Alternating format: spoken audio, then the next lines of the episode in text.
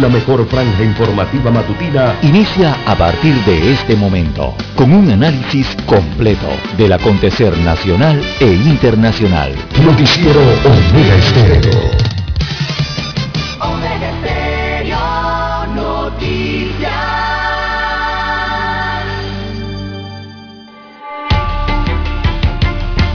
A continuación, los titulares, con los hechos que son noticias hoy.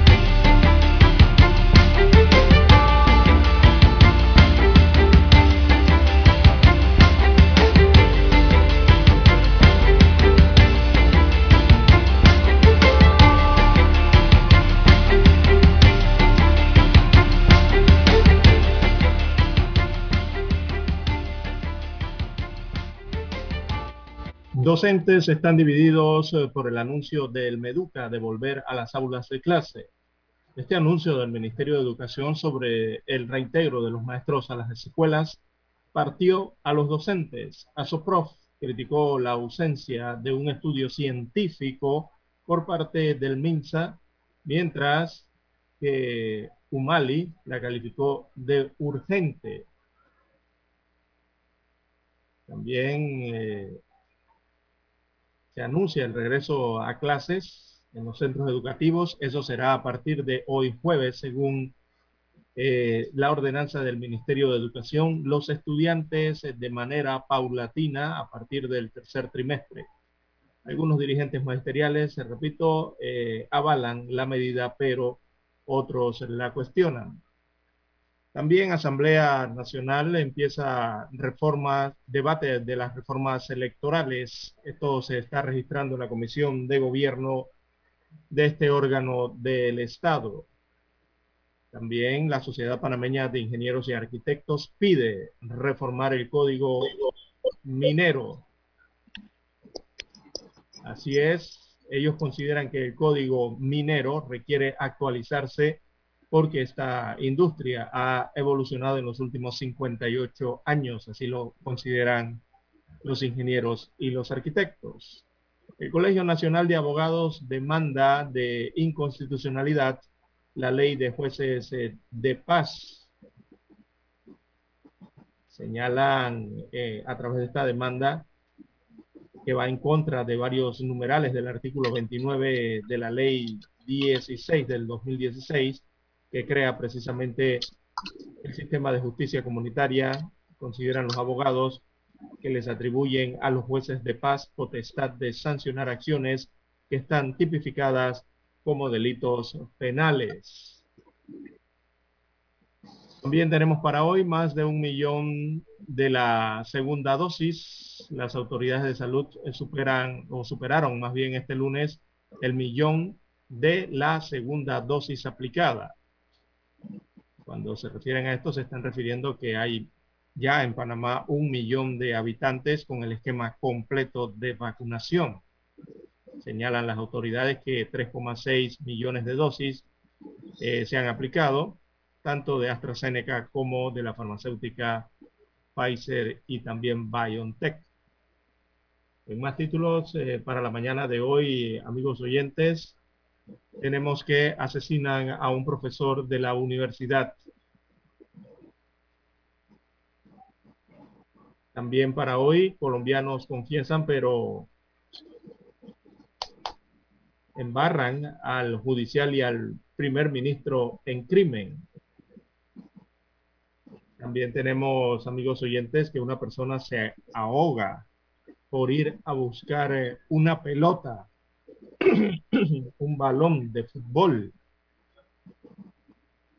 En otros títulos, eh, para la mañana de hoy, amigos oyentes, también tenemos que la Feria Internacional del Libro entre lo virtual y lo presencial. Esa feria comienza hoy. Tendrá como país invitado a Estados Unidos eh, de América. Panamá aún no toma decisión sobre la tercera dosis eh, contra la COVID-19. Estados Unidos eh, de América aprobó el día de ayer su aplicación.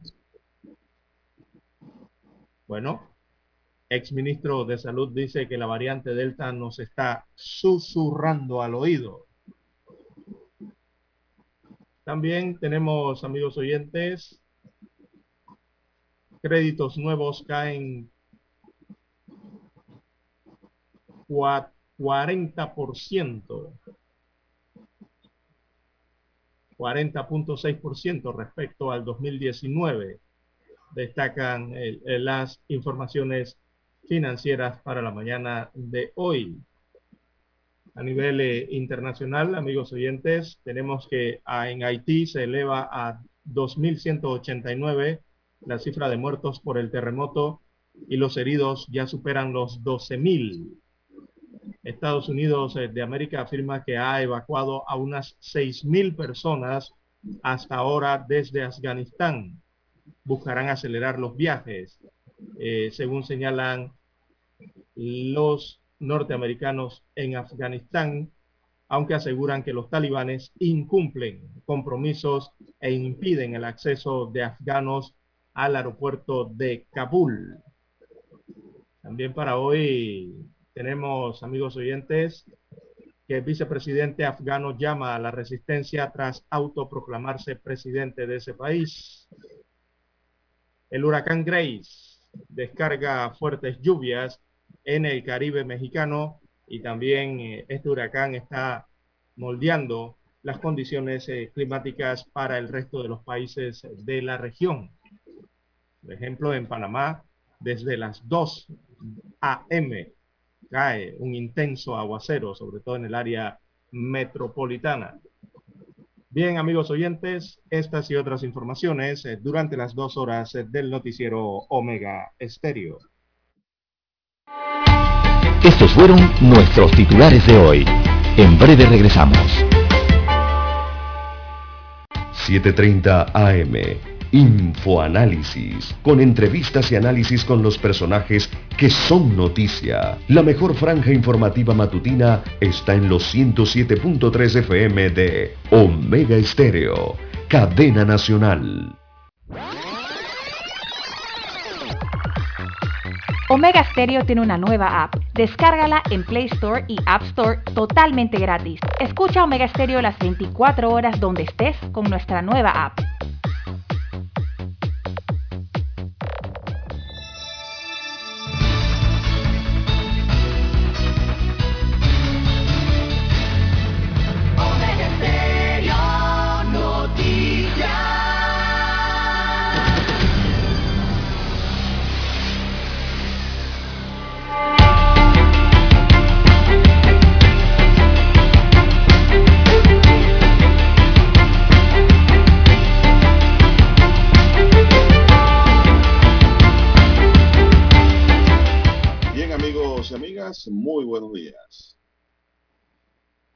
Hoy es jueves 19 de agosto del año 2021.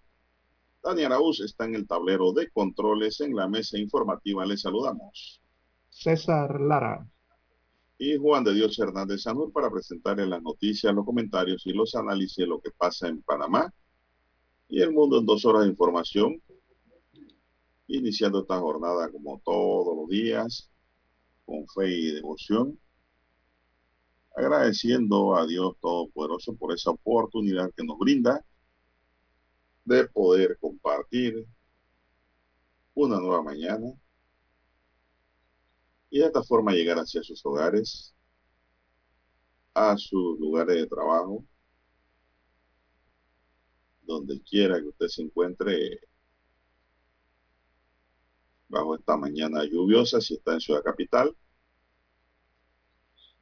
Pedimos para todos salud, divino tesoro, seguridad y protección,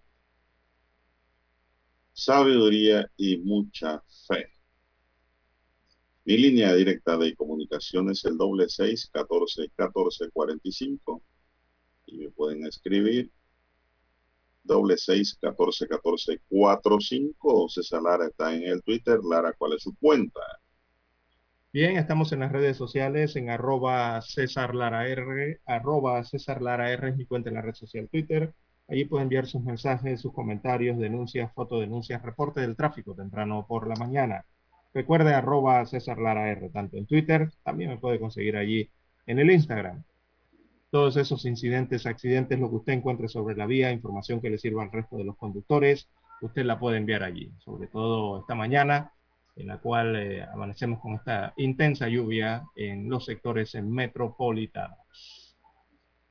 También la bienvenida a los amigos oyentes que nos escuchan a nivel internacional, don Juan de Dios, los que están conectados en omegaestereo.com, los que ya han activado su apps de Omega Stereo. Si no la tiene, la puede conseguir en su tienda favorita y descargar digitalmente. Y los que están conectados en el canal 856 de Cable Onda o Tigo, televisión pagada por cable a nivel nacional. Omega Stereo llega a su televisor. ¿Cómo amanece para hoy, don Juan de Dios? Bueno, muy bien, muy bien. Estamos bien, vamos a iniciar de inmediato con el informe epidemiológico del Ministerio de Salud. Ayer que reportó 838 casos positivos nuevos registrados y nueve muertes por la COVID-19. Con estas nuevas cifras, el total de contagio desde marzo de 2020 a la fecha es de 449.762 y la de deceso es de 6.981. En este informe también se actualizaron dos decesos de fechas anteriores. Este miércoles se aplicaron 11.486 pruebas, las cuales arrojaron una positividad de 7.3%. Por otro lado, se conoció que los pacientes recuperados suman 432.938 y los casos activos están en 9.843. En el aislamiento domiciliario hay 9.399 personas, de las cuales 9.118 se encuentran en casa y 281 en hospitales, hoteles hospitales. Los pacientes hospitalizados son 444 y de ellos 337 están en sala y 107 están en la unidad de cuidados intensivos. No sé si tienes un dato adicional, César, sobre esta información que nos brinda el Ministerio de Salud. Bien, eh, las pruebas, 11.486, de allí sale el 7.3% de positividad eh, de el último día de la última jornada.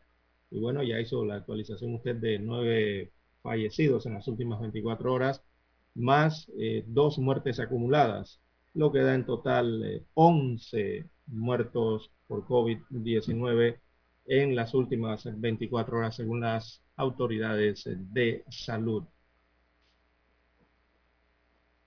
Bueno, es lo que hay sobre esa materia a seguirse cuidando. La variante Delta está, quien dice, Lara,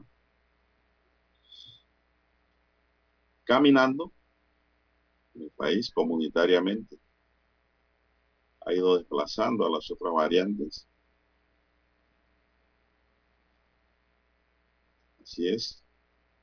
Así es, hay que seguir cuidándose. El doctor Terán, el doctor Terán, Terán el ministro de Salud, que la variante Delta nos está susurrando al oído. Bueno, eso es verdad. Está ahí pendiente. Un total de 14.778 dosis de vacuna se ha aplicado durante los primeros nueve días en los hospitales privados. En la provincia de Panamá participan en este proceso varios hospitales como San Fernando, Hospital Nacional, Santa Fe, Brisas, Pacífica Salud, Panamá Clinic y Paitilla. En Colón, el Centro Médico Caribe, mientras que Chiriquí, el Centro Mae Lewis. El Ministerio de Salud informó que hasta la fecha se han aplicado 4.098 en dice aquí Ministerio de Salud informa que hasta la fecha Pacífica Salud San Fernando y Hospital Paitilla son los particulares en donde más dosis se han aplicado con 4.098, 2.832 y 2.064 respectivamente. Así que pues los hospitales siguen colaborando en vacunar gente. Lara, lo malo es que se acaban rápido las vacunas las privadas. Pero eso está bien. Se acaban rápido, la, tampoco personas quieren aplican muchas. protegerse, don Juan de Dios. Se Están acabando Eh, eh. rápido. Eso está bien. Las personas están acudiendo a la vacunación y eso es eh, bien importante. Don Juan de Dios, eh, bueno, eh, el llamado es a seguir cuidándose como si fuese el primer día desde el anuncio de esta pandemia, don Juan de Dios, o esos primeros meses. No olvidar, aunque ya han pasado, vamos, para casi un año y medio de esta pandemia, vamos ya para los dos años, eh, hay que recordar que hay que mantener las medidas de seguridad y sobre todo, sobre todo, Juan de Dios, porque yo lo que estoy viendo es que las personas, eh, hay esta, lucha entre los vacunados y los no vacunados. Eh, y muchos tienen la conducta o la mentalidad de que porque se vacunaron, creen que ya tienen un escudo sólido contra la COVID-19. La vacuna viene a ayudar en medio de la pandemia. Eso tienen que tenerlo muy claro. Y los vacunados o no vacunados, yo, don Juan de Dios, mi recomendación es que hay que aumentar la prevención y hay que aumentar la protección, sobre todo a un grupo eh, de la población, que es el grupo de los adultos mayores, por el riesgo de infectarse eh, allí ese grupo y sufrir una morbilidad significativa en este caso. ¿no? Vamos a la pausa y retornamos. Noticiero Omega Estéreo. La mejor franja informativa matutina está en los 107.3 FM de Omega Estéreo. 5.30 AM. Noticiero Omega Estéreo. Presenta los hechos nacionales e internacionales más relevantes del día. 7.30 AM. Infoanálisis. Con entrevistas y análisis con los personajes que son noticia. De 8 y 30 a 9 y 30 de la mañana. Sin rodeos. Con Álvaro Alvarado. De lunes a viernes. Por Omega Estéreo.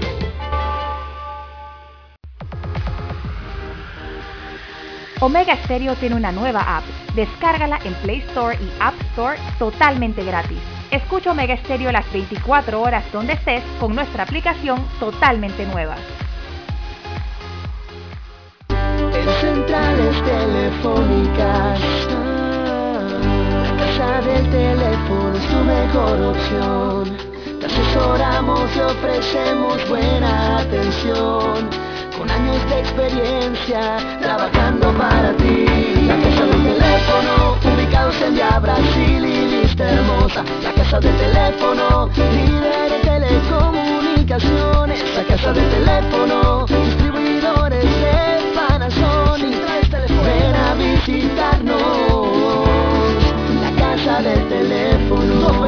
229-0465 lsdtcorp.com Distribuidor autorizado Panasonic Para anunciarse en Omega Estéreo, marque el 269-2237.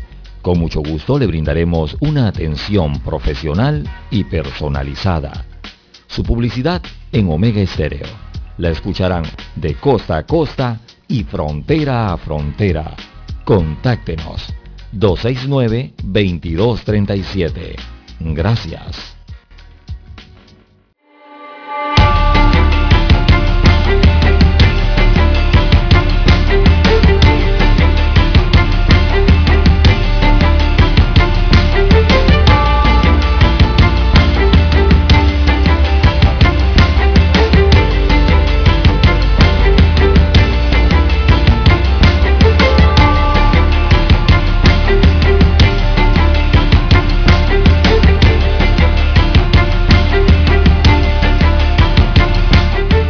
Bien, amigos oyentes, regresamos a la sintonía del noticiero Omega Estéreo.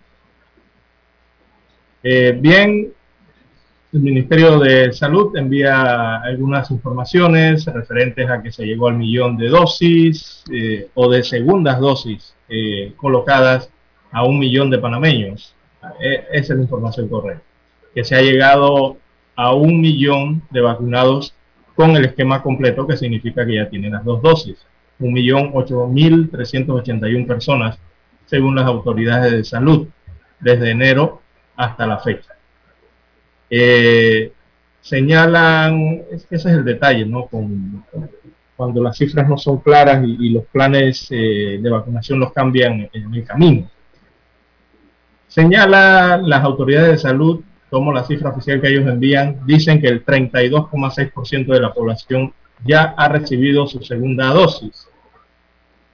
Pero, los de Dios, 1.8381 segundas dosis no es el 32% de la población.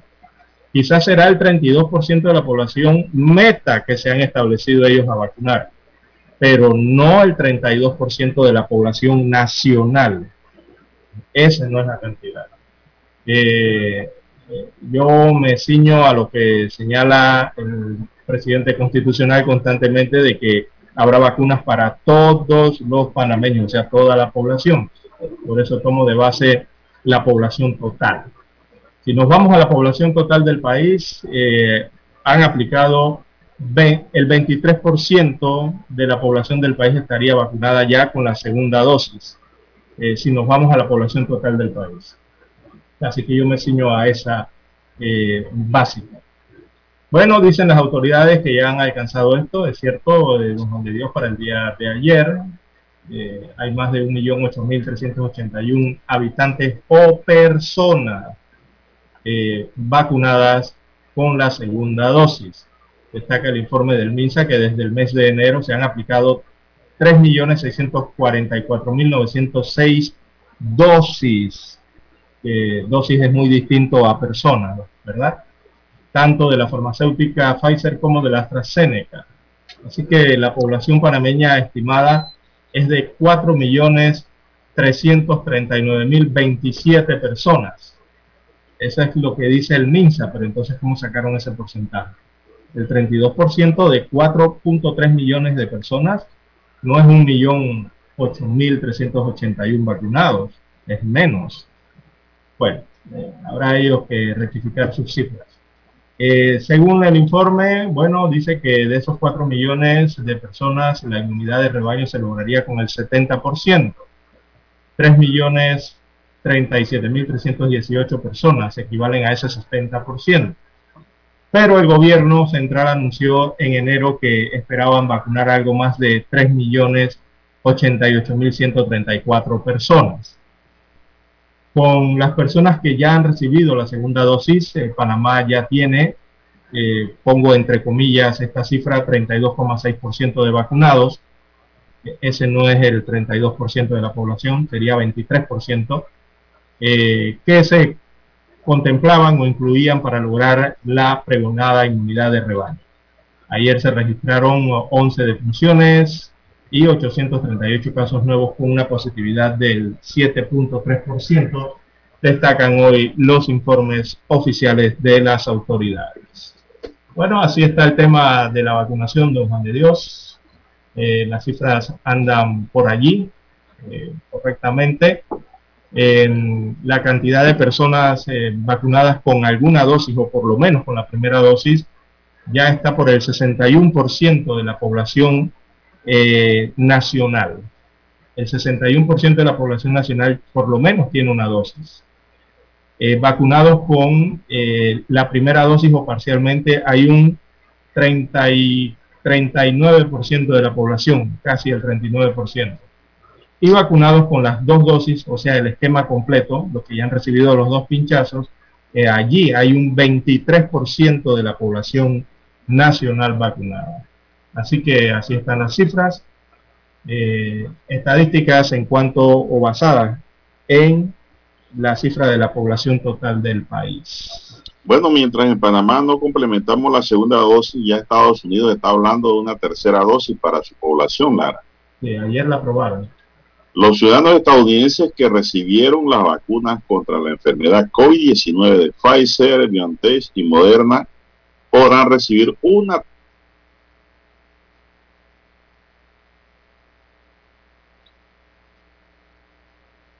Así es, las semana del 20 de minutos de la mañana.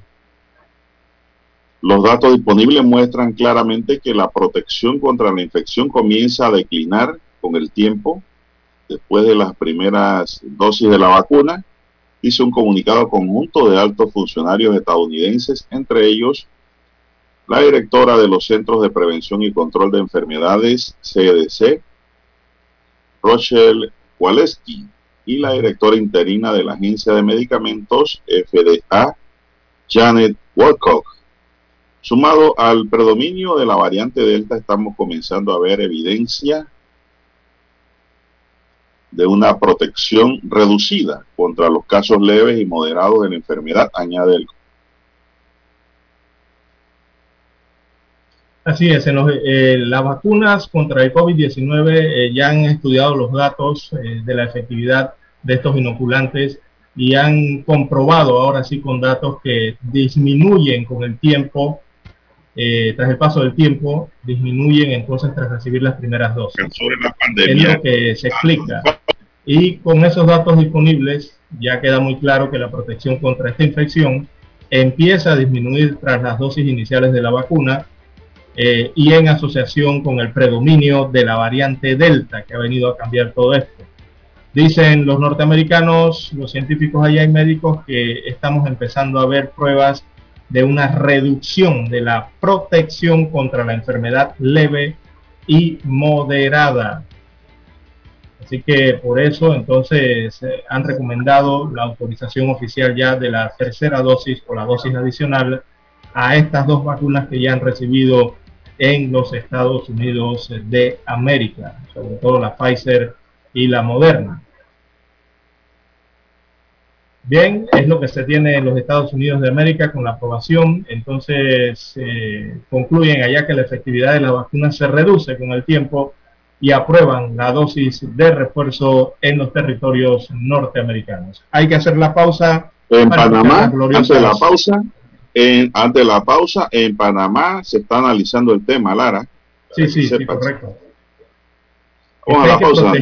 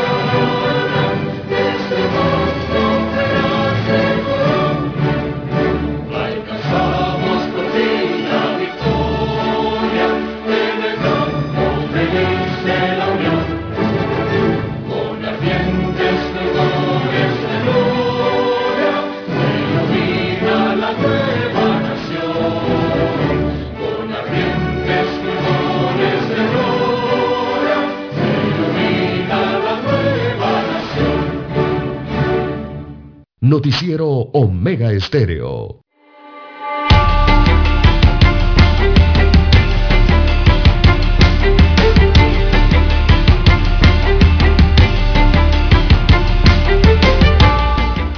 Bien, amigos oyentes, regresamos bueno, a la hay un tema, Estéreo, le voy a pedir 4, 6, 4 minutos de la mañana en todo el territorio nacional. Don Juan de Dios, intenso aguacero en varias, varios sectores de la región metropolitana, así como hacia el centro de la República y en Bocas del Toro. Todo, todo esto producto de los sistemas que hay en el Caribe, don Juan de Dios, nos están tocando esos coletazos todavía. Bueno, así es. Bueno, eh, César. Quedamos con la vacuna y la tercera dosis aprobada en los Estados Unidos eh, de América y que acá en Panamá también se está analizando eh, e-, esa situación, ¿no? De, si se aprueba o no una dosis de refuerzo para el país. Y a eso es lo que me refería hace algunos minutos cuando iniciamos el noticiero Don Juan de Dios en el hecho de esto de los vacunados y no vacunados, ¿no? De ese tirijala que hay en el país. Eh, y realmente lo que hay que aumentar aquí es la prevención. Hay que aumentar la prevención y la protección eh, que tenemos para todos, pero yo diría que principalmente, eh, como en aquello, como en aquel inicio de la pandemia, la protección a nuestros adultos mayores, a nuestros adultos y adultos mayores. ¿Y por qué? porque a pesar de que estén estemos vacunados, don Juan de Dios, allá hay un leve porcentaje que puede eh, o tiene riesgo de infectarse nuevamente, aunque esté vacunado, don Juan de Dios, eso ya está comprobado. Eh, es un riesgo mínimo, no es que es mayor, es mínimo, pero de infectarse, sobre todo este grupo de adultos mayores, eh, allí podría sufrir una, una, morbilidad significativa, o sea, una gran cantidad, una, una cantidad importante significativa, ¿no? Eh, y esto lo digo porque, como decíamos desde un inicio de la pandemia, don Juan de Dios, eh, siempre utilizo esta frase. Todas las cosas que estaban allí y no se resolvieron van a volver y van a volver más acentuadas todas esas cosas que no se mejoraron, no se arreglaron o se escondieron debajo de la alfombra, don Juan de Dios, antes de la pandemia. La pandemia las vino a sacar y ahora quizás vengan más acentuadas o más claras o las entendamos más claras. ¿Y por qué digo eso? Con respecto a la COVID-19 y esta pandemia y los adultos mayores de Juan de Dios, porque aquí en Panamá se nos olvida que este grupo etario del país, que son los adultos mayores, ese grupo presenta el 45% de la obesidad y el sobrepeso.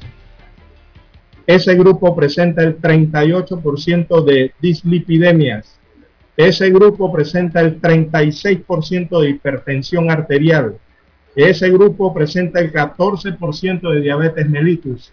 Y me puedo ir por ahí en todos los porcentajes que tienen que ver con enfermedades renales, enfermedades crónicas y todas las que padecen el grupo de adultos mayores. Eh, se nos olvida que aquí se realizó un censo nacional de salud preventiva. ¿Se acuerda aquellos censos de que llamaban a las personas de 40 años y más a realizarse exámenes para determinar qué tipo de enfermedades tenían, para tratar de prevenirlas, porque muchas son prevenibles. Bueno, eh, estas son las estadísticas que arrojó ese censo que se le aplicó a más de 1.300.000 adultos mayores hace más de 3, 4, 5 años atrás. Esas cifras están allí. Esos panameños todavía están allí con estos mismos tipos de enfermedades, don Juan de Dios. Y ahora son panameños que están enfrentándose a esta pandemia del COVID-19. Yo recuerdo siempre sus palabras, don Juan de Dios, al inicio de la pandemia, usted nos decía que este virus llegó aquí y este virus como que es un acelerante del problema eh, de lo que ya tenían muchas personas enfermas en Panamá y que por eso estaban cayendo. Bueno, hay que cuidar más, hay que mantener la prevención y sobre todo procurarle protección a los adultos mayores, para evitar que caigan en la infección y para evitar que lleguen a los hospitales y sigamos viendo estas cifras que a muchos no les gustan y, forman una polémica cuando, cuando eh, usted le, habla de las gráficas de mortalidad en el país. Y lastimosamente las gráficas de mortalidad, don Juan de Dios, siguen marcando casi lo mismo que al inicio de la pandemia. Y es que siguen marcando que el 70, 75% de los fallecimientos semanales, quincenales o mensuales en el país producto de la COVID-19 están en el grupo de los adultos mayores. La gente que tiene más de 60 años de edad es la que sigue arrastrando la mortalidad producto de esta enfermedad. Y estamos hablando de porcentajes altos dentro de todos los que se infectan o, fallecen en este caso. Y es que son el 70-74% de las muertes.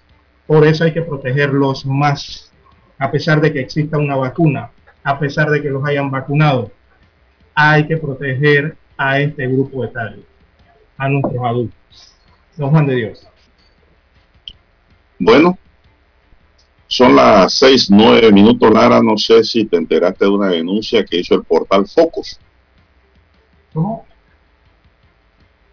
¿Me escuchas? Sí, le escucho claro y alto, don Juan de Dios. Bueno, ayer circuló en redes sociales una denuncia del portal Foco en el que decía que las pruebas de hisopados, Lara, para todos los que viajan a Taboga y a, qué sé yo, a las islas, en el muelle de Amador la hace una compañía que se llama Sermedic, que pertenece, Lara, a la jefa de salud pública del Ministerio de Salud. ¿Cómo? Y dicen que los hisopados se los tienen que hacer a los niños desde los 5 años. Eso no me cuadra porque en Panamá se están vacunando de 12 años en adelante. La denuncia está enfocada en que dice que nadie quiere entrar y salir de la isla porque, aunque vivas allá, tienes que hisoparte. O sea, tienes que hacer un gasto adicional. Y cuesta 25 dólares cada prueba. Pero lo que llama la atención, Lara, es que es una empresa de la jefa de salud pública del Ministerio de Salud. Yo creo que el Ministerio de Salud, el propio ministro Luis eh, Sucre, tiene que entrar a investigar este tema porque pareciera ser aquí que hay un conflicto de interés. Y esta situación pues tiene que esclarecerse si todo está legal, las actuaciones de los funcionarios, si no hay conflictos de intereses. Pero eso es lo que llama poderosamente la atención de esta denuncia pública hecha por el portal Foco, con prueba en mano, Clara. No es hablar por hablar. Allí mostraron quiénes son los, quién es la dueña de la compañía, quién es la presidenta y pues se trata de Ana Lorena Chen Chevalier, que es la jefa de salud pública del Ministerio de Salud. Ahora sí sé de quién hablamos ha estado muy activo en los medios de comunicación en las últimas semanas. Y esto, viendo la situación actual, esa compañía que dice se llamarse Ser Medic es de la sociedad A en el Medic SA. Cuando te vas al registro público ves entonces, Lara, de que la doctora, una doctora Ana Lorena Chan, es Chan, ¿sí? Ana Lorena Chan es la presidenta de la sociedad y el secretario de la sociedad es Leonardo Labrador, quienes a la vez son los escritores de la sociedad, ¿no? Quien a su vez es el esposo de ella. Y Labrador es jefe de epidemiología del MINSA. esto crea... aparecen como propietarios del laboratorio y de la marca, Sí, señor. Y el tema aquí es que también la compañía fue creada el 15 de junio del año pasado. Así es. Y entra en operaciones el 9 de diciembre de 2020. Mire, Lara. Nosotros, nosotros somos de la opinión de que entre más empresas, más compañías nazcan a la luz pública, más oportunidades de empleo hay para la gente, claro, ¿no? No estamos en contra de la libre empresa. A nosotros nos gusta eso, como gente del sector privado. Pero lo que no nos cuadra muy bien es el hecho de que esta compañía que está haciendo su trabajo, claro, en el muelle de Balboa, pertenezcan a dos altos funcionarios del MINSA. Yo no sé realmente si esto pues es correcto. A mí me parece que no, porque crea allí un conflicto de interés en el aspecto ético y moral más que todo. Y del el cumplimiento de las reglas. Entonces este es un tema que yo creo que hasta Lantay tiene que entrar a ver, porque los dueños son altos funcionarios del Ministerio de Salud. Ahí es donde está el problema. Entonces, no están haciendo eso gratis. Están cobrando 25 dólares por hisopado, como lógicamente lo haría cualquier otra empresa, a lo mejor. No, sí, lo de, lo de, la diferencia entre el costo de los hisopados, que en el aeropuerto valen 70, 80 dólares, en el internacional me refiero, comparado con lo que está pasando acá en Taboga, que es 25 dólares, eso está de más. El, hecho está en lo que usted está centrado, don Juan de Dios, que se trataría de funcionarios del Estado. Exactamente. Bueno, yo creo que el ministro de Salud tiene que entrar a ver este tema y tomar los correctivos necesarios de ser necesario y prudente ante esta situación que se está dando, Lara. Vamos a la pausa, Daniel, y regresamos. Somos Omega Estéreo. 40 años siendo la cadena nacional en FM Estéreo, pionera en Panamá. Desde los estudios de Omega Estéreo, establecemos contacto vía satélite con la voz de América. Desde Washington, presentamos el reportaje internacional.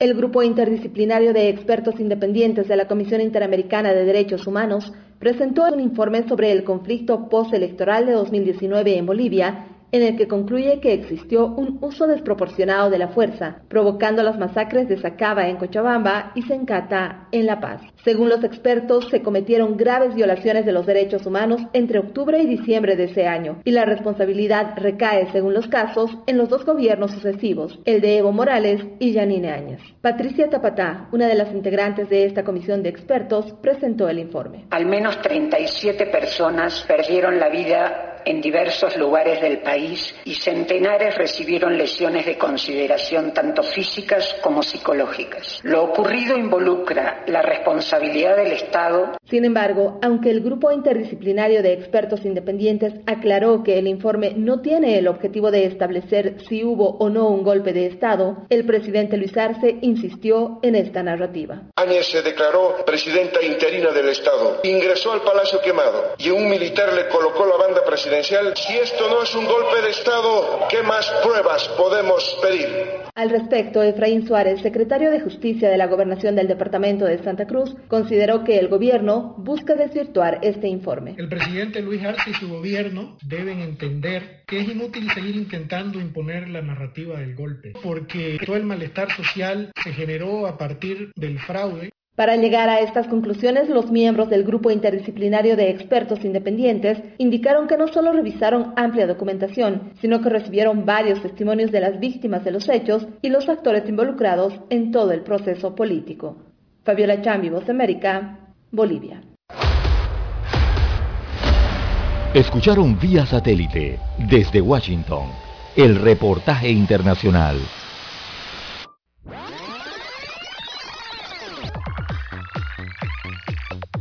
Omega Stereo tiene una nueva app. Descárgala en Play Store y App Store totalmente gratis. Escucha Omega Stereo las 24 horas donde estés con nuestra aplicación 100% renovada.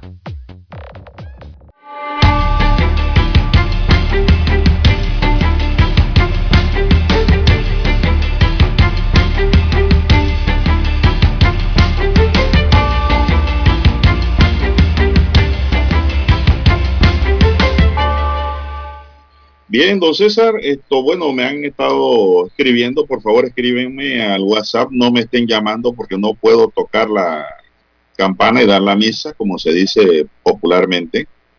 Así que me pueden llamar gustosamente después de las siete y media, atiendo sus preguntas, sus consultas, lo que usted desee, le respondo, tipo legal, jurídico, lo que usted quiera, su inquietud se le contesta. Pero por favor, después de las siete y media. A esta hora solo me pueden escribir al WhatsApp. Es donde estoy contestando. Llamada no estoy contestando a esta hora para que sepan los oyentes. Después de las siete y media, con gusto les atiendo. Su llamada ahora es por texto, WhatsApp.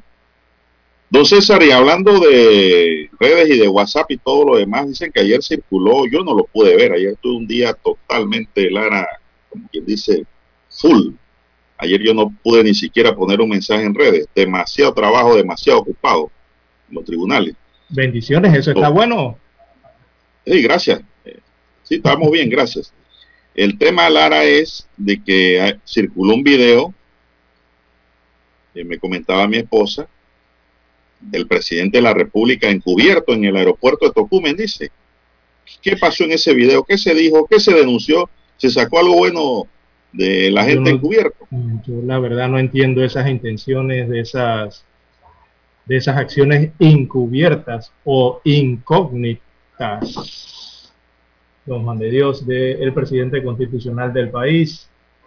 Lo que ocurrió ayer fue que el mandatario realizó un recorrido por el aeropuerto internacional de Tocumen. Señala las informaciones de manera incógnita. Eh, se, envió como un video en las redes sociales, algo de 30 a un minuto aproximadamente, en que se observaba allí al mandatario eh, caminando por las áreas, las diferentes áreas del aeropuerto internacional. Eh, estaba conversando con, las operadoras que atienden allí en el... Pero estaba disfrazado. Y, hasta llegó, se metió en un baño, don Juan de Dios, en el área de baños, a revisar las tazas de los baños. y, una pregunta, los baños.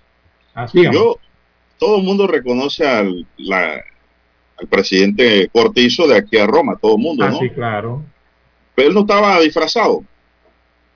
No, no, el presidente lucía unos, no, no, no, el presidente lucía unos jeans vaqueros de color azul, una camisa manga larga blanca, eh, una mascarilla de color negro, como las que venden en cualquier lugar, y eh, portaba una gorra de color negro.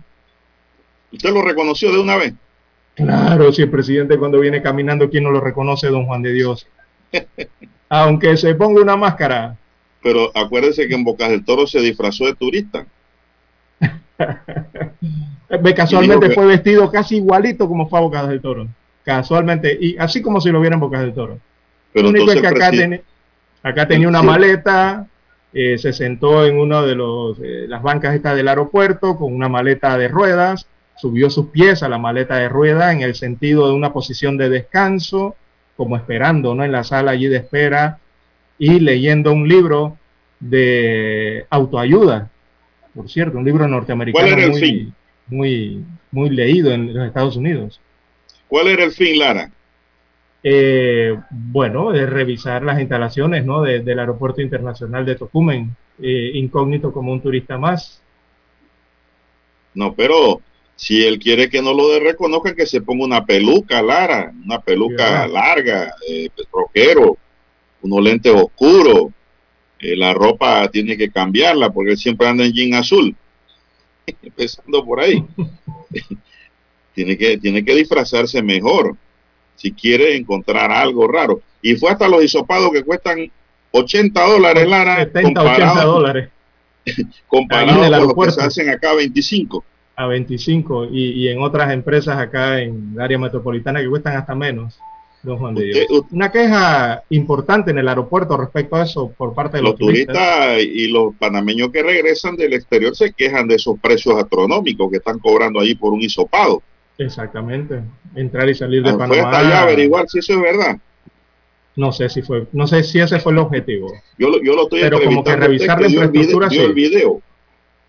Yo no vi el video. Es que el video estaba editado, era un video eh, en, que hablaba con operadoras nada más. Eh, y, ya, más, nada. Como cualquier turista que va y pregunta eh, en cuál es mi puerta de abordaje, de salida, de revisión de boletos aéreos. Y revisar ahí si había algún tipo de losa o, mosaico roto en el piso. Ah, eso es secundario, Pero es que son las imágenes que enviaron, don Juan de Dios. Ese era la, eh, el sentido de las imágenes principales que mandaron con ese video. Entonces, don Juan de Dios, eh, esto lo subieron a las redes sociales. Eh, muchos lo tomaron como humor, pero la gran mayoría no, don Juan de Dios, en las redes ah, sociales. claro. Para nada, le comenzaron a decir, señor presidente, mejor por qué no va a la caja del Seguro Social, por qué no va a las farmacias de el MINSA, de los hospitales o de la caja del Seguro Social, eh, por qué no hacen un video incógnito eh, de un recorrido en automóvil por las principales avenidas de eh, las provincias o incluso del área metropolitana, con la cantidad de huecos que hay. Y así comenzaron en las redes sociales a, colocarles, a hacerle una lista de próximas visitas al presidente de la República. Visitas incógnitas, por supuesto. Yo pregunto, digo, esa, esa actividad, digo, yo no la veo mal si hay resultados. Exacto que te encuentre un funcionario grosero y lo botas allí mismo. Eso sería bueno, ¿no? Un mal servicio, llamas al director del aeropuerto y le llamas la atención. Si te vas a provincias centrales y compras un billete y te lo venden a 1.25, a 1.50, inmediatamente cancelas esa tabla. Porque el billete cuesta un dólar. Y por allá te lo venden a esos precios. Si tomaran esas acciones, yo creo que los resultados serían buenísimos. Clara. Porque donde cae el primero, el resto no va a caer. Inmediatamente recogen vela. Y las cosas se empiezan a corregir en el país. ¿Qué le parece? Pero hacer video por hacer video no tiene sentido, señores influencers. Ese tipo de inspecciones. Estamos hablando del presidente, Lara. No, y Exactamente. Quien puede tomar decisiones para tomar los correctivos inmediatos en el sector público. Y la investidura, por supuesto, ¿no? Claro. Eh, las fotografías eh, han, sobre todo esa donde, sobre todo esa donde está sentado en la sala de espera, con los pies eh, sobre la maleta, en posición de descanso y leyendo un libro. El libro es Stillness in the Sky, de Ryan Holiday. Ese es un libro de autoayuda. Eso, de las escenas, eso es secundario. Oiga, han hecho un meme con ese libro y el, y el señor presidente increíble, ¿no? Ese se trata de un libro de autoayuda, el que estaba leyendo el presidente allí sentado. Eso no importa, eso, es parte de, eso es parte de la escena Lara. Él puede estar leyendo con Dorito. Eso no hay problema. El tema es los fines y objetivos de una labor como esta, porque yo lo veo como una labor porque es en hora laborable, ¿no? Sí, correcto. Eso es lo que no se define y uno no ve. Que te muestren un mosaico o una baldosa rota, eso es secundario. Pero digo, ¿qué buscaba con el video allá?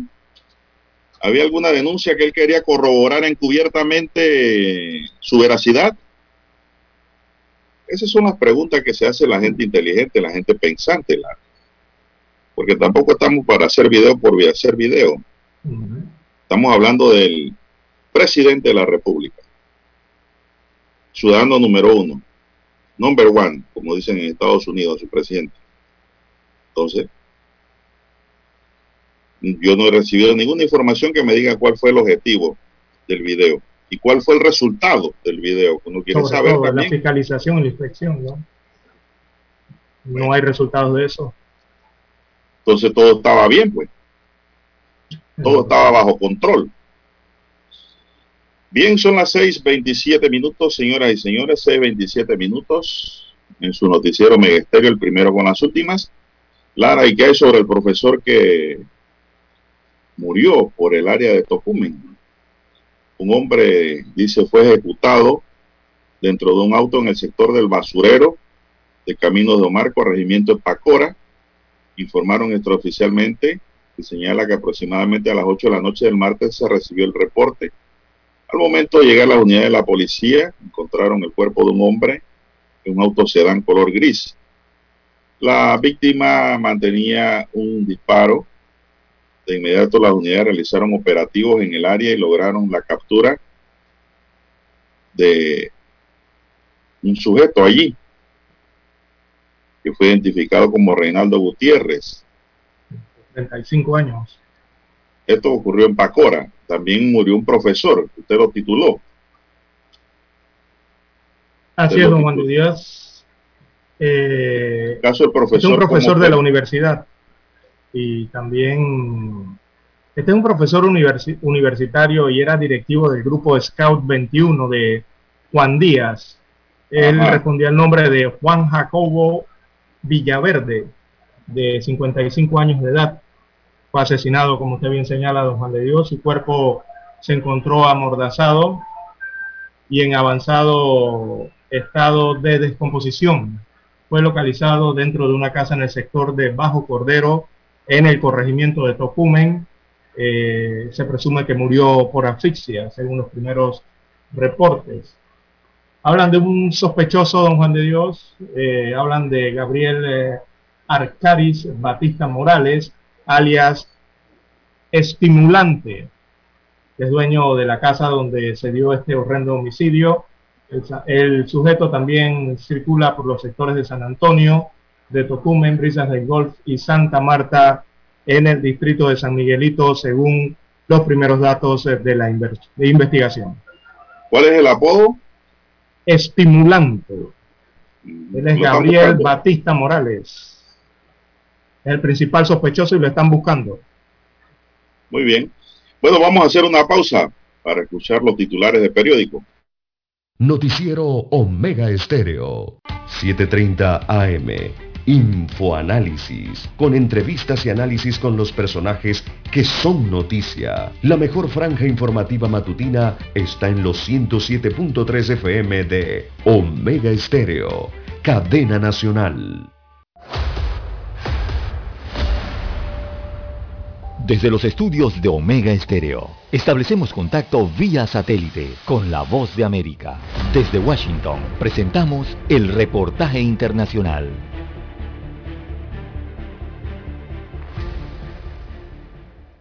El gobierno del presidente Daniel Ortega y Rosario Murillo, a través del Ministerio de Gobernación, ordenó esta semana la cancelación del registro de seis organizaciones no gubernamentales originarias de Estados Unidos y Europa, alegando que en su actuar obstaculizaron el control y vigilancia del Estado. La acción del gobierno afecta directamente a muchas organizaciones de la sociedad civil que reciben financiamiento de estos organismos y que deberán dejar de realizar su trabajo que incide en temas como democracia, derechos humanos, humanos, investigación, educación, entre otros, la socióloga María Teresa Blandón, que es directora del programa feminista La Corriente, que colabora con una de estas organizaciones internacionales, dijo a La Voz de América. Sí, mira, es un golpe muy fuerte porque esta ONG internacionales que tienen muchos años trabajando en Nicaragua apoyan a un abanico muy grande de organizaciones de la sociedad civil organizaciones que trabajan en temas diversos, en temas de desarrollo local. A las seis organizaciones que trabajan en temas de derechos democráticos y desarrollo social, el Departamento de Registro y Control de Asociaciones les canceló su registro y número perpetuo asignado y Carlos Guadamuz, defensor del colectivo de derechos humanos en Nicaragua, nunca más condenó las acciones del gobierno. Desde el 2018 a la fecha, el régimen Ortega Murillo ha cancelado 34 organizaciones nacionales. Sobre la liquidación de bienes y activos de los organismos internacionales, la resolución indica que se realizará conforme el destino previsto en el acto constitutivo o sus estatutos de cada organismo. Daliana Ocaña, Voz de América, Nicaragua. Escucharon vía satélite desde Washington el reportaje internacional. Problemas de tierra, accidentes graves, reclamos a aseguradoras, incumplimientos de contratos, reclamos de herencias, todo asunto civil y penal, consulte al 6614-1445. Ahora contamos con el servicio de asesoría, confección de pliegos de cargos, impugnación y defensa en materia de contrataciones públicas. 6614-1445. Licenciados Juan de Dios Hernández Sanjur y Belkis Hernández Díaz.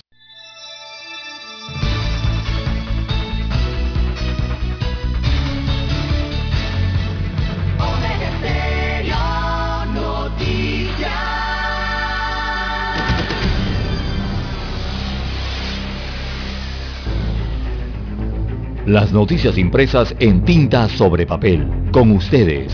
Escuchando el periódico. Los titulares de las primeras planas de los diarios estándares de circulación en Panamá.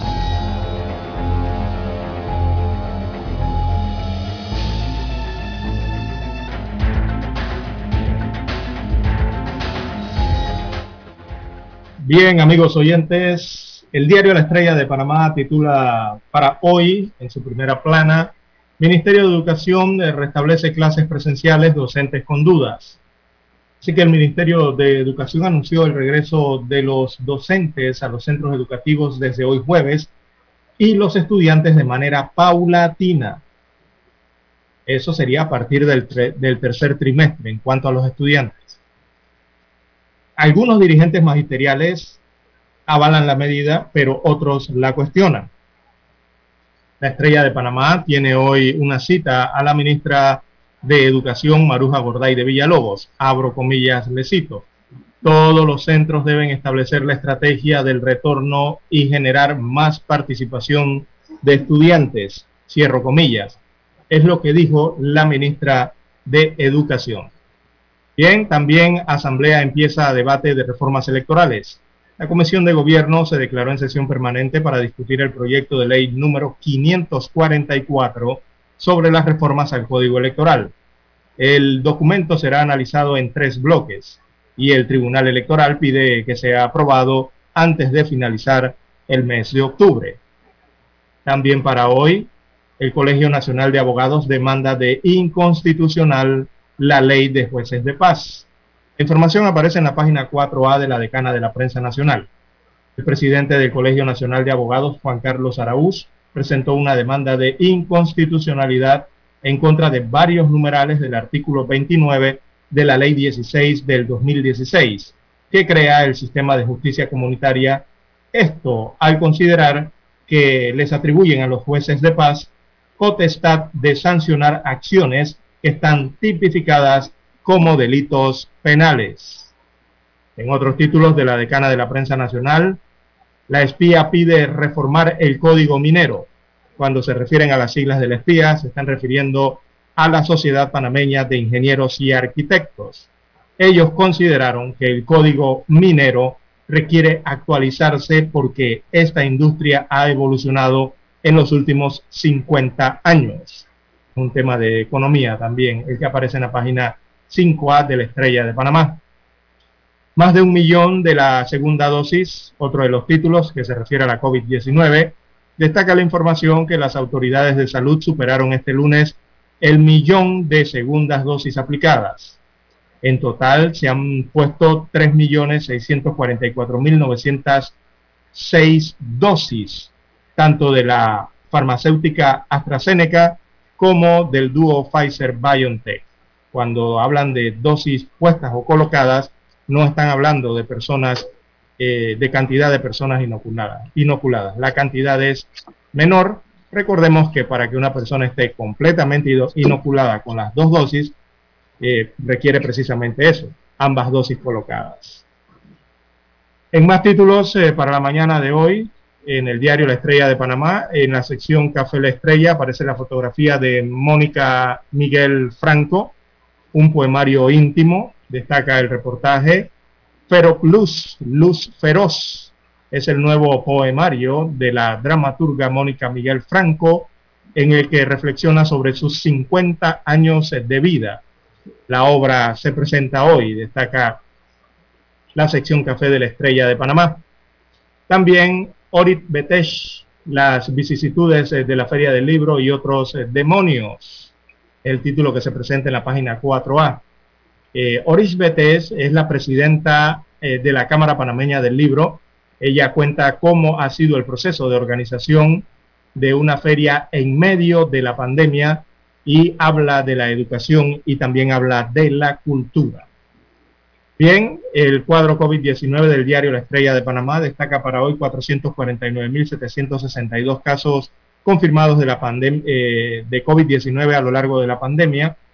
También eh, pone de relieve a 6.981 fallecidos. Esta es la cifra acumulada total de fallecidos a lo largo de la pandemia.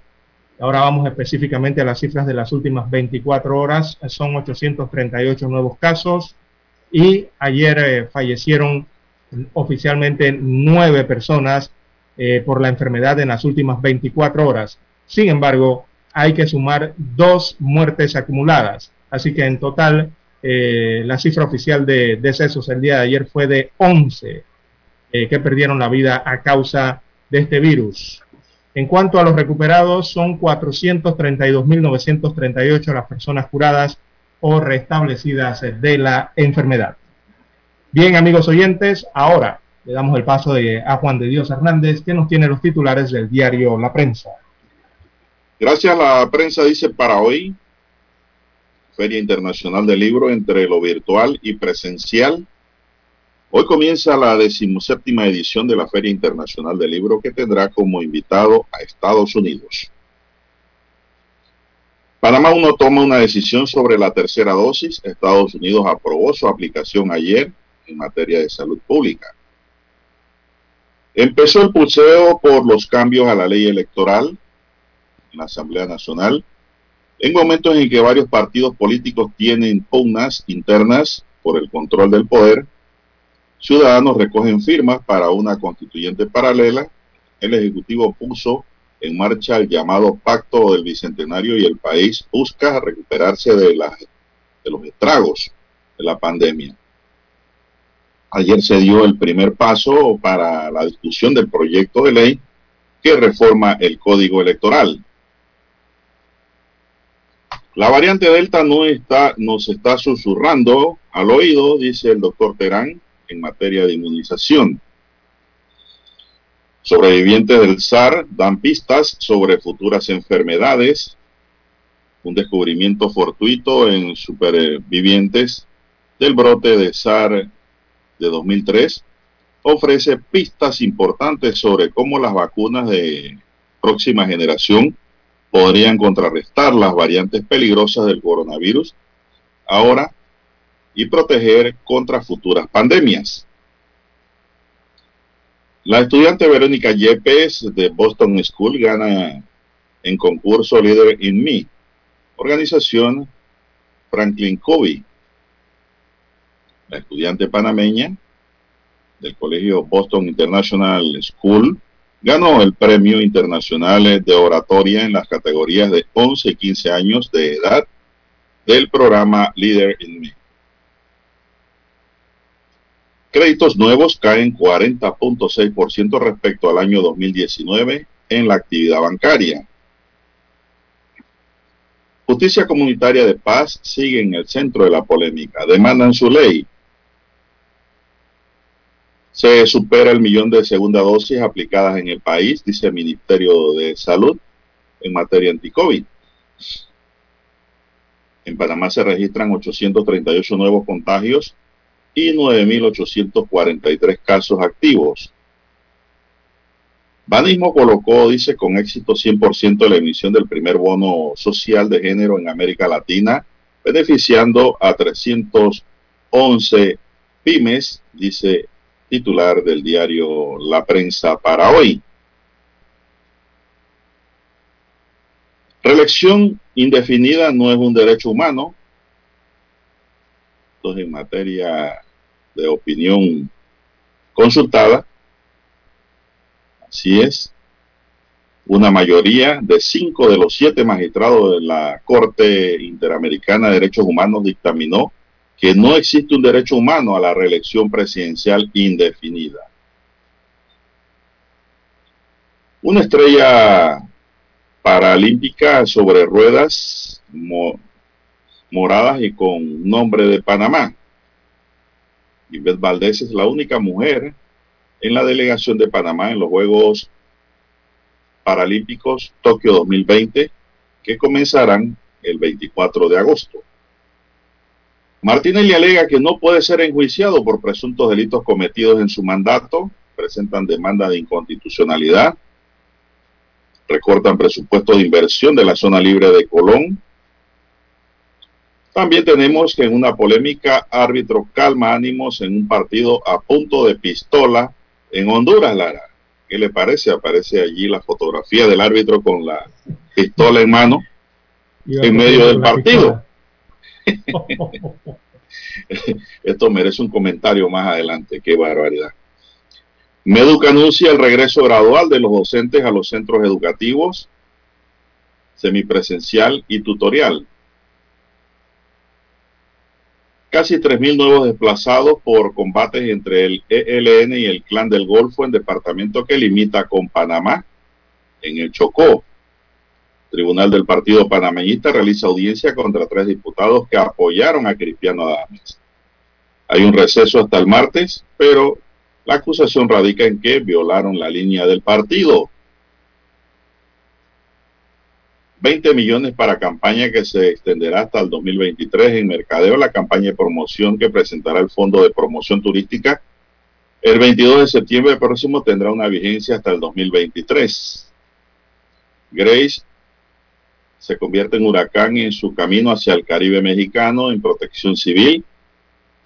Dicen ya instaló sus albergues.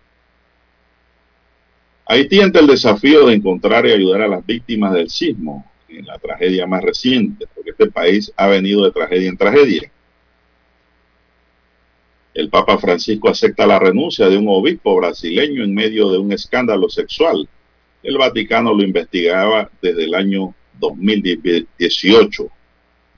Biden vislumbra que Estados Unidos se quede más tiempo en Kabul para evacuar a todos los estadounidenses. Miembros del PP insisten en que el presidente del partido violó estatutos y presentan descargos ante el Tribunal Electoral. Hay otro titular que dice el depredador R. Kelly sedujo a menores de edad por décadas, dice la Fiscalía en Estados Unidos. Un tema, Lara, delicado. ¿ah? Minsa informó que pronto dará a conocer las medidas renovadas de bioseguridad para la actividad de comercio. Bien, amigos y amigas, estos son titulares del diario La Prensa para hoy. Vamos a hacer una pausa después de escuchar los principales titulares de los dos principales diarios que circulan a nivel nacional. Vamos a una pausa y regresamos, don Dani. Hasta aquí, escuchando el periódico. Las noticias de primera plana, impresas en tinta sobre papel.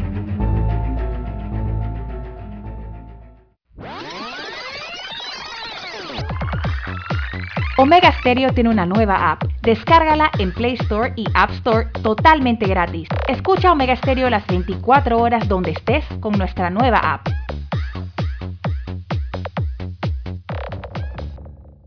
Para anunciarse en Omega Estéreo, marque el 269-2237. Con mucho gusto le brindaremos una atención profesional y personalizada. Su publicidad en Omega Estéreo. La escucharán de costa a costa y frontera a frontera. Contáctenos 269-2237. Gracias.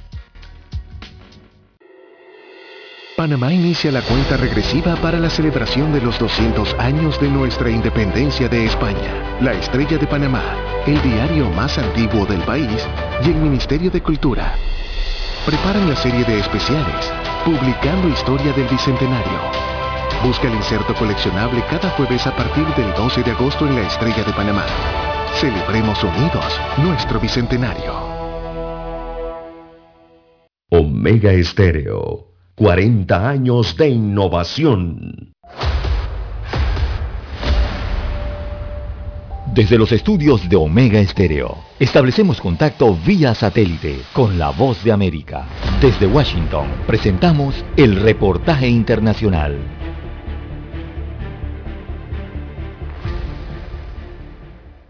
Aunque Guatemala ya pagó 79 millones de dólares por 8 millones de vacunas al Fondo Ruso de Inversión Directa, solo ha recibido 960 mil dosis, una situación que complica el avance del proceso de inmunización que hasta el momento ha llegado a 2 millones 700 mil guatemaltecos. El presidente Alejandro Yamatei confirmó ahora la adquisición de otros 4 millones de vacunas con otra farmacéutica. Se ha firmado una compra de 4 millones de dosis de AstraZeneca las cuales van a principiar a venir al país en el mes de septiembre. De esas 2 millones van para el Instituto Guatemalteco de Seguridad Social y 2 millones irán para el Ministerio de Salud Pública para que podamos llegar cuanto antes a cubrir a los mayores de 18 años.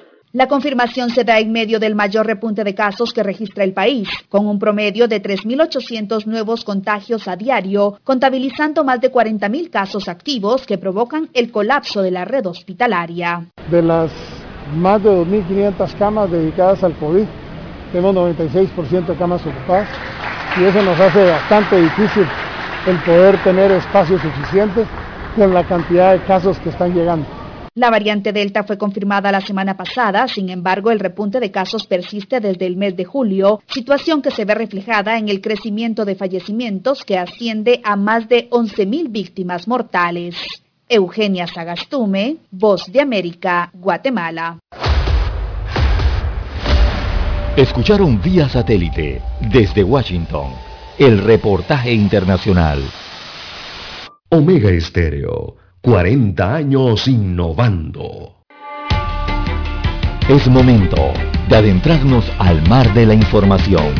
Este es el resultado de nuestra navegación por las noticias internacionales más importantes en este momento.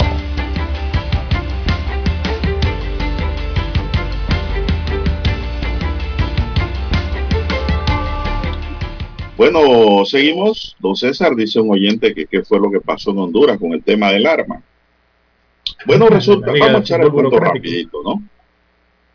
Eh, resulta que un árbitro debió recurrir a una pistola para contener a una multitud que se le encimaba para reclamarle por su actuación durante un duelo de fútbol amateur celebrado el fin de semana en el oeste de Honduras. ¿Por qué siempre las cosas ocurren en el oeste Lara y no en el este? Todo lo que es pistola es oeste. Mire, el oeste de Honduras es como el oeste americano, porque el que tenía pistola o rifle en el oeste americano, a inicio de la independencia, pues tenía una cédula. Según dicen, que el oeste es más moderno que el este, en algunos lugares. Según reportes de la prensa local, un familiar del árbitro le entregó el arma para que se defendiera de los hinchas del equipo que perdió el partido disputados en el municipio de La Jigua, departamento del Copán. Ah, Copán, sí. Descontentos con la actuación arbitral, los fanáticos se habían lanzado hasta el terreno para después del juego para increpar al juez de la contienda. El video casero difundido en sitios de internet como en el canal Televicentro del, o el diario La Tribuna, se aprecia el árbitro con una pistola plateada en la mano derecha. En las imágenes el referee apunta hacia el suelo y luego se escucha un sonido parecido a un disparo. El árbitro dice anda a la pistola, comenta uno de los asistentes, mientras otros aficionados lanzan gritos como si se tratara de un espectáculo de rodeo. Así es, llegó Woody, dice otro, en aparente alusión al personaje del vaquero de la saga animada eh, Toy Story. Según se aprecia en el video, la persona que rodeaba al árbitro al inicio empleaban, empiezan a alejarse al verlo con esa arma. En la filmación aparentemente hecha por un celular se observa, dice, a un jugador que sonríe mientras mueve la cabeza en un gesto de desaprobación. El reporte no da a conocer el resultado del encuentro, Lara. Solo al árbitro que andaba con pistola en mano. ¿Es permitido eso? Por supuesto que no, don Juan de Dios. Es que eso es una barbaridad lo que ocurrió en Honduras. Eh, esto ocurrió en la Liga Burocrática de Honduras, ¿no? Eh, no es la liga profesional principal, pero de todas formas es una liga eh, regulada ya en Honduras por la Asociación de Fútbol. Estas imágenes de este árbitro con, este, con esta arma, don Juan de Dios, han dado la vuelta al mundo y la verdad es que eso les va a traer repercusiones eh, a esa asociación y, y, en sí las imágenes hablan, o sea, esto en fútbol, don Juan de Dios, es increíble que ocurra esta situación en medio de un partido de béisbol, de un árbitro que intenta defenderse de la fanaticada porque la fanaticada consideró que no pitó a favor de su equipo eh, una falta en el partido. Entonces este árbitro fue y sacó un arma de para poder defenderse porque lo querían básicamente linchar allí dentro de la cancha y fuera de la cancha porque hasta lo amenazaron cuando iba a salir del estadio bueno, le podía ocurrir algo. Así que el árbitro lo que hizo fue tratar de defenderse de la manera rápida que encontró allí, pero esa no es la forma, don Juan de Dios. Eh, eso, eso habla de un mundo incivilizado y de un fútbol incivilizado. No, eso habla también de una fanaticada incivilizada. Oye, eso es un juego, es un partido. Entonces lo toman como si fuera algo, eh, bueno, depende de la mentalidad de cada cual, no pienso, pero lo toman como si fuese algo extremadamente serio. Así es. Pero bueno, veremos qué dice. La FIFA tiene que hablar algo sobre eso, Lara. Como no, tiene que, tiene que haber una reacción respecto. porque esa imagen, esa imagen ha quedado como que así se pinta el fútbol de Honduras, así se pinta el fútbol centroamericano, o así eh, se pintan los partidos que se desarrollan en este punto del planeta. Lastimosamente, esa, esa imagen habla de eso. Entonces, la verdad es que da tristeza que eso haya ocurrido, eh, que se hayan dado ese tipo de actos eh, que no van en nada, eh, no ayudan en nada al fútbol centroamericano. Bueno, Estados Unidos no dejará a ningún estadounidense en Afganistán, incluso si eso significa quedarse en Kabul controlado por los, eh, talibanes por más tiempo de lo acordado, dijo el presidente estadounidense Joe Biden. En su primera entrevista desde que los talibanes tomaron la capital afgana, provocando un éxodo de pánico entre los extranjeros y sus aliados afganos, eh, Biden dijo a ABC News que el caos había sido inevitable. La fecha límite del 31 de agosto sigue firme para la retirada final de las tropas estadounidenses.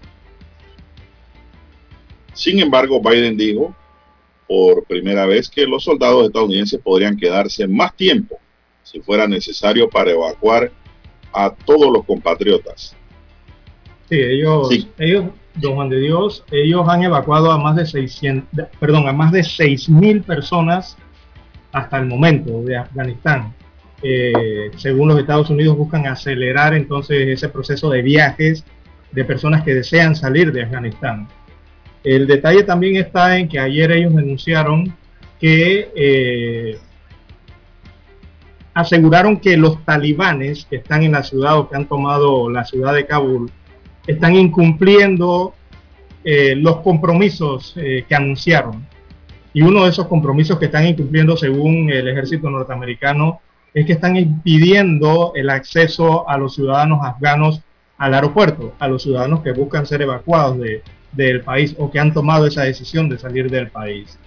Así es. Eh, por allí va la situación del tirijala en los Estados Unidos. Eh, y bueno, Joe Biden, como usted bien dijo, dijo que eh, no había forma de retirarse de Afganistán sin que se desatara alguna especie de caos y que por ellos van a mantener algo más de presencia en el país.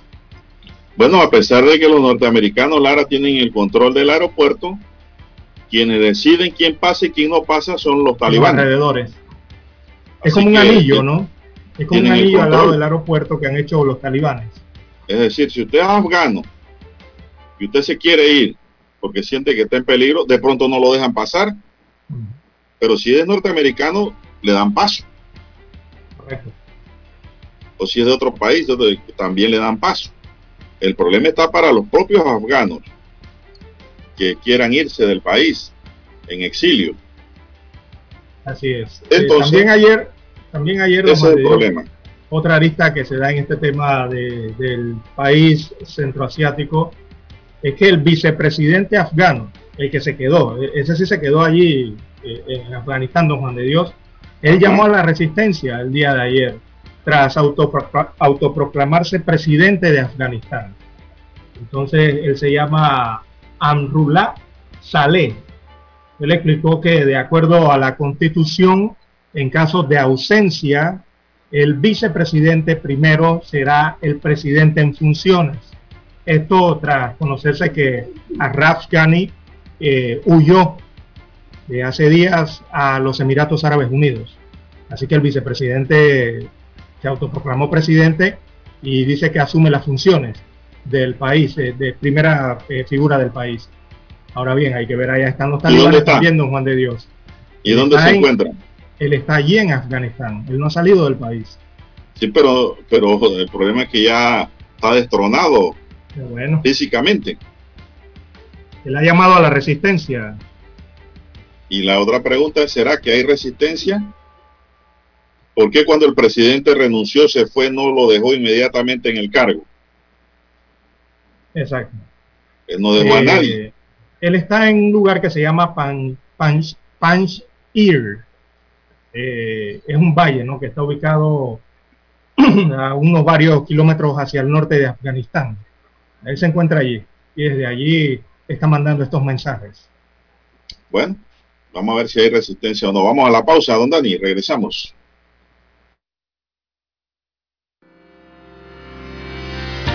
Esta es la hora. 7 AM. 7 horas. Omega Estéreo, 40 años con usted en todo momento. El satélite indica que es momento de nuestra conexión. Desde Washington vía satélite y para Omega Estéreo Panamá, buenos días América. Buenos días América, vía satélite desde Washington.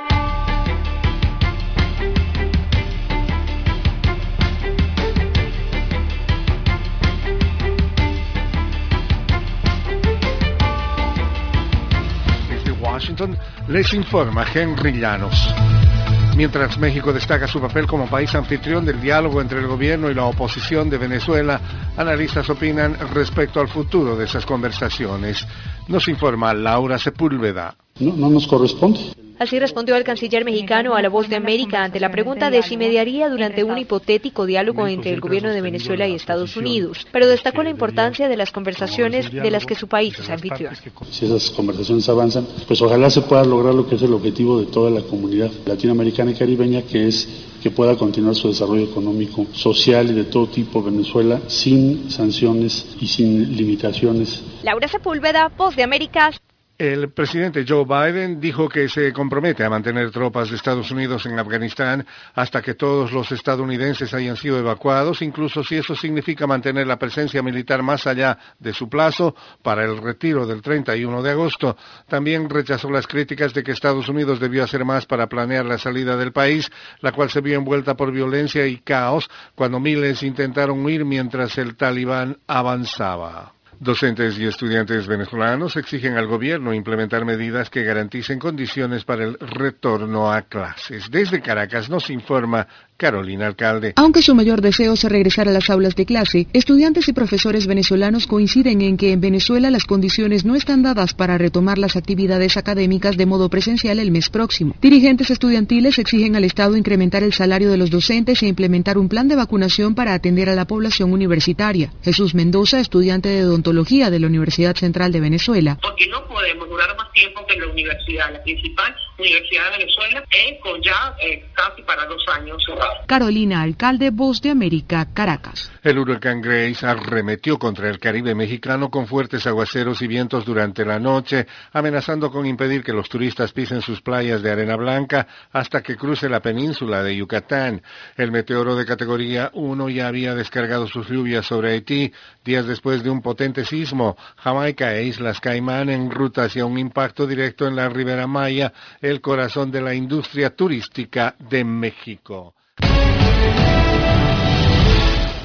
Estados Unidos reportó más de mil muertes por COVID-19, lo que equivale a alrededor de 42 fallecimientos por hora, según un recuento de la agencia de noticias Reuters, ya que la variante Delta continúa devastando partes del país con bajas tasas de vacunación.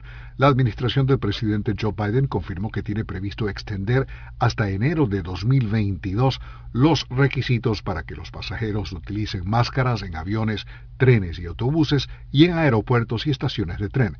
Estados Unidos Ha comenzado a acelerar el proceso de vacunación frente a la renovada amenaza de la variante Delta y el promedio de siete días de dosis administradas aumentó en un 14% en las últimas dos semanas. Si bien gobiernos estatales y empresas inicialmente ofrecieron incentivos como dinero en efectivo por vacunarse, el aumento de casos ha obligado a que algunas empresas y estados exijan vacunas si los empleados quieren mantener sus puestos de trabajo y no someterse a pruebas de rutina. Los hospitales de Estados Unidos continúan inundados de nuevos pacientes, ya que las hospitalizaciones relacionadas con COVID han aumentado en aproximadamente 70% en las últimas dos semanas. Entre los nuevos casos se encuentra el del gobernador de Texas, Greg Abbott, cuyo estado está sumido en un cuarto aumento de COVID. Abbott dio positivo por COVID-19, pero según su despacho, hasta ahora no presenta síntomas de la enfermedad. Alejandro Escalona, Voz de América, Washington. Desde Washington vía satélite y para Omega Estéreo de Panamá hemos presentado Buenos Días América. Buenos días, América. Vía satélite. Desde Washington. La mejor franja informativa matutina está en los 107.3 FM de Omega Estéreo. 5.30 AM. Noticiero Omega Estéreo. Presenta los hechos nacionales e internacionales más relevantes del día. 7.30 AM. Infoanálisis. Con entrevistas y análisis con los personajes que son noticia. De 8 y 30 a 9 y 30 de la mañana. Sin rodeos. Con Álvaro Alvarado. De lunes a viernes por Omega Estéreo.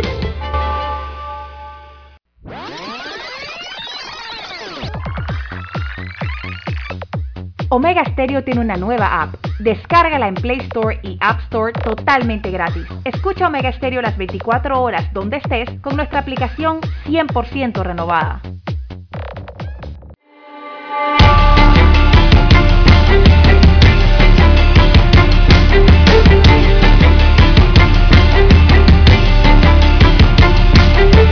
Bien, continuamos, don César. Ya son las 7.05 minutos. Meteorólogo de TESA se refiere a las lluvias que se registran en Panamá en esta madrugada.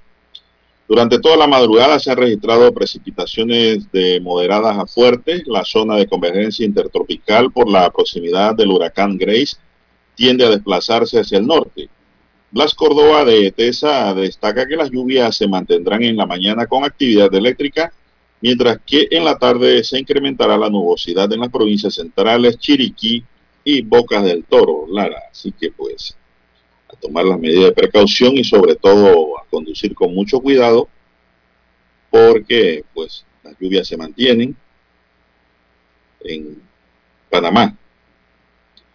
Así es. Bueno, es lo que indican los radares, don Juan de Dios, eh, sobre todo en el área metropolitana. Eh, va a estar ocurriendo esto la provincia de Panamá Oeste Coclé tendrá sus afectaciones por agua en, estas, en el transcurso de estas horas de la mañana. Eh, la comarca Nave Buglé, eh, según se ven los infrarrojos, y la provincia de Bocas del Toro, eh, que siempre llama un poco la atención allá hacia Bocas del Toro por el tema de la prevención. hay áreas muy inundables en Bocas del Toro, así que a tomar las precauciones, amigos oyentes. El resto del país un poco más nublado, ¿no? hacia la península de Azuero y habrá algunas incursiones en Darién. Llueve fuerte casualmente sobre Ciudad Capital. Bien, las 7.7, 7.7 minutos de la mañana en todo el territorio nacional. Eh, hay información que está circulando a nivel nacional e internacional en cuanto a uno de nuestros deportistas, don Juan de Dios, Roberto Kelly. Pero usted está seguro que es Roberto Kelly. ¿Será él? Yo le hago la observación porque la noticia habla de R. Kelly. Pues hay que verificar. Ahí está la cosa. Hay que tener cuidado, ¿ah? R. Kelly. ¿Ah? R. Kelly. Sí, porque si usted, usted desplaza toda la noticia, en un principio eh, da, da, como a entender el nombre. Pero toda la noticia, Lara, habla de R. Kelly. R. Kelly. Entonces no es. Entonces, hay que aclarar que no es porque si es R. Kelly, eh, podría tratarse de un artista de música, de, de música en los Estados Unidos. Correcto. Hay uno muy famoso que se llama así, R. Kelly. Bueno, mientras usted busca en su red a R. Kelly, yo voy a hablar sobre la noticia. R. Kelly, Kelly. Para ver, para, para manejar, a ver qué es por allá, búsquelo por allá, Lara, por favor. R. Kelly es un depredador que utilizó su fama para captar a menores con fines sexuales, dijeron los fiscales ante un tribunal de Nueva York al inicio, el miércoles, en el tan esperado juicio de la deshonrada superestrella del Airbnb. ¿Se da cuenta? El Reading and Blues.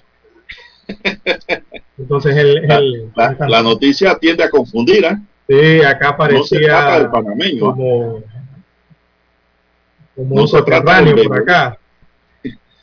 Hay que aclarar eso muy bien. Sí, no sí, se trata del, beisbolista. Estamos indicando aquí. La noticia de amplia está en el diario La Prensa. El artista ganador de tres premios Grammy, como usted dice, músico, llevaba un traje gris, corbata violeta y gafas. Se sentó en silencio con la cabeza gacha en algunos momentos mientras la fiscalía abría su caso detallando un patrón de abuso violento. La fiscal federal adjunta María Cruz Meléndez describió a Kelly como un hombre que durante décadas utilizó su fama, su popularidad y una red de personas a su disposición para captar, preparar y explotar a niñas, niños y mujeres jóvenes para su propia gratificación sexual. El hombre de 54 años está acusado de asociación delictiva, explotación sexual de menores, secuestros, sobornos y trabajo forzado. Kelly niega los cargos que abarcan desde 1994 hasta 2018, pero se enfrenta a un juicio que podría costarle 10 años o cadena perpetua si es condenado por todos los delitos, César. El juicio que se espera que dure un mes comenzó finalmente en un tribunal federal estadounidense en Brooklyn tras un retraso de más de un año causado por la pandemia. Entonces hay que aclarar que no se trata de ningún deportista panameño, ni menos de el amigo Roberto Kelly. No, no, no. No. Kelly lo, lo están difundiendo así en las redes sociales. Sí, ponen R. cayendo. Kelly, pero, pero hay, que, eh, hay que indicar que es un artista musical, Sí, R. Kelly es un no es un artista de deportista, and blues. como la estrella panameña, colonense. Bueno, muy bien, Lara, el tema y la aclaración para los amigos oyentes que han estado preguntando sobre la Así temática. es. Extrañados muchos también, ¿no? Sí, porque digo, esto apareció de pronto así y nunca hemos escuchado que al beisbolista panameño se le haya vinculado a algún tipo de delito. Exacto. Lo que ocurre es que R. Kelly es el nombre artístico de este artista musical de Rhythm and Blues. Su nombre completo es Robert Kelly. Quizá por eso se confunden, porque Es, es, un- es como especie inglés. de un homónimo, Lara. Exactamente. Él se llama Robert Robert Silver, sí, o sea, Roberto Silvestre Kelly. Es el nombre correcto de este artista musical. Entonces tienden a confundirse muchos eh, con estos nombres, ¿no? Muy bien. Así que no se Son trata del 7, deportista 11 panameño, minutos, no. Lara. 7, 11 minutos. Bueno, el partido panameñista realizó este miércoles una audiencia contra tres diputados que el primero de julio apoyaron al perredista Cristiano Adames a ganar la presidencia de la Asamblea Nacional.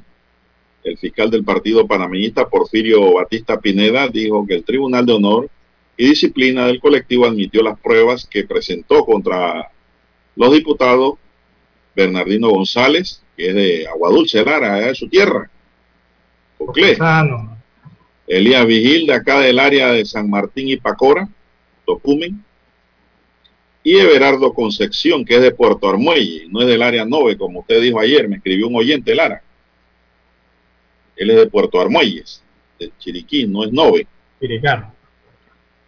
Batista pidió al tribunal un proceso disciplinario de expulsión contra los diputados por desafiar la línea del partido que había elegido a Pedro Torres como su candidato a la presidencia del órgano legislativo. Es expulsión, Lara, no es revocatoria. Presenté las pruebas, videos, actas notariales y comunicados certificados del partido y los abogados de los diputados presentaron sus objeciones a la vista fiscal y a las pruebas, explicó Batista. Agregó que el Tribunal de Honor admitió las pruebas de todas las partes y dictó un receso hasta el próximo martes para seguir con la audiencia. Es probable que ese día se tome una decisión, añadió. Al iniciar la audiencia se le pidió al abogado Abraham Rosas que presentara, que representaba al diputado González, que abandonara el recinto, ya que los estatutos del colectivo político señalan que el jurista que representa a un miembro de un, en un proceso disciplinario tiene que ser miembro del partido panameñista, Lara. ¿Sabía esa? Es decir, que es una pelea interna, un conflicto interno. Bueno, sí, a todas luces. ¿no? la, la, la verdad es que yo, a mí me pasó algo parecido, Lara, en el año, uh, ya ni recuerdo, imagínense, que yo representaba al doctor Marco Tulio Hernández dentro de una elección para el Parlacén. Y al momento en que yo hablé, Lara, yo no me sabía las reglas en el PRD tampoco porque no, como no, no, no soy de ese colectivo. Y yo dije que yo era abogado independiente, representante fulano de tal, hasta ahí llegué. Me sacaron, hasta escoltado, Lara. Que yo no podía estar ahí porque yo no era PRD y no podía representar un PRD en una contienda interna. algo, así. Es que, es que, algo, algo así me ocurrió como le ocurrió al abogado Abraham Rosas. Sí, cuando entra a esos procesos hay lavandería, don Juan de Dios. No, que tiene que ser de allá adentro, del mismo colectivo. Allí. Como es, como es, como es un juicio interno, Lara, lógicamente, que ahora entiendo, tienen que ser del mismo partido. Bien, González dijo que no entiende las razones por las que se le sigue el proceso tras emitir un voto el primero de julio, ya que el artículo 154 de la Constitución establece que los diputados no son legalmente responsables de sus opiniones ni de votos que emiten. El artículo dice, los miembros de la Asamblea Nacional no son legalmente responsables por las opiniones y votos que se emitan en el ejercicio de su cargo. Al menos 100 simpatizantes de los diputados llegaron a la sede del partido en la Fundación Arnulfo Arias Madrid en Ancón, donde se realizó la audiencia y gritaban viva el amigo del pueblo y abajo la dictadura del partido panameñista. Por su parte, Vigil aseguró que nunca recibieron una resolución del colectivo donde se les señalara las directrices del Directorio Nacional Panameñista sobre la votación del primero de julio. Lara, eso fue lo que ocurrió es un juicio de expulsión del partido. Bueno, vamos a hacer la última pausa, don Dani, para entrar ya en la recta final. Omega Stereo tiene una nueva app. Descárgala en Play Store y App Store totalmente gratis. Escucha Omega Stereo las 24 horas donde estés con nuestra aplicación totalmente nueva.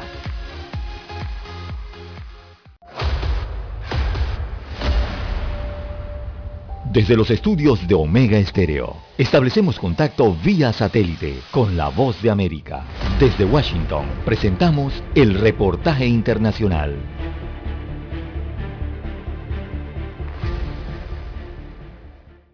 Expertos médicos del Departamento de Salud y Servicios Humanos de Estados Unidos concluyeron que será necesario un refuerzo de la vacuna contra el COVID-19, ya que según informaron han encontrado evidencia que la protección brindada por las dos dosis iniciales de vacunación comienza a disminuir con el paso del tiempo, dijo el director general de Salud Pública Vivek Murthy. Los datos recientes reflejan que la protección contra enfermedades leves y moderadas ha bajado con el tiempo. Esto probablemente se deba tanto a la disminución de la inmunidad como a lo contagioso de la variante Delta. La doctora Carissa Etienne, directora de la Organización Panamericana de la Salud, subrayó que el organismo principal, la Organización Mundial de la Salud, aún no ha finalizado la recolección de evidencia para recomendar la tercera dosis. Se están realizando estudios, ensayos clínicos y recopilación de datos para reunir más evidencia en muchos países y una vez que se analicen los datos, la Organización Mundial de la Salud hará una recomendación. La tercera dosis en Estados Unidos se ofrecerá a partir de la semana del 20 de septiembre y una vez que se cumplan ocho meses después de recibir la segunda dosis. Dicha decisión estará sujeta a la evaluación por la Administración de Alimentos y Medicamentos. Los que han recibido la vacuna Pfizer o Moderna serán elegibles para la tercera dosis. y según el comunicado anticipan que las personas que recibieron la vacuna de Johnson Johnson también necesitarán otra dosis. Alonso Castillo, Voz de América, Miami. Escucharon vía satélite desde Washington el reportaje internacional. Para anunciarse en Omega Estéreo, marque el 269-2237 con mucho gusto le brindaremos una atención profesional y personalizada. Su publicidad en Omega Estéreo. La escucharán de costa a costa y frontera a frontera. Contáctenos 269-2237. Gracias.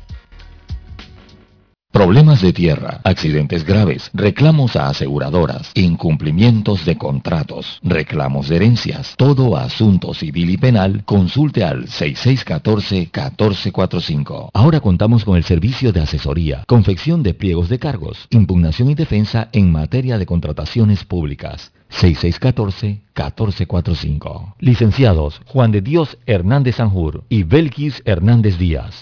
730 AM Infoanálisis, con entrevistas y análisis con los personajes que son noticia. La mejor franja informativa matutina está en los 107.3 FM de Omega Estéreo, cadena nacional.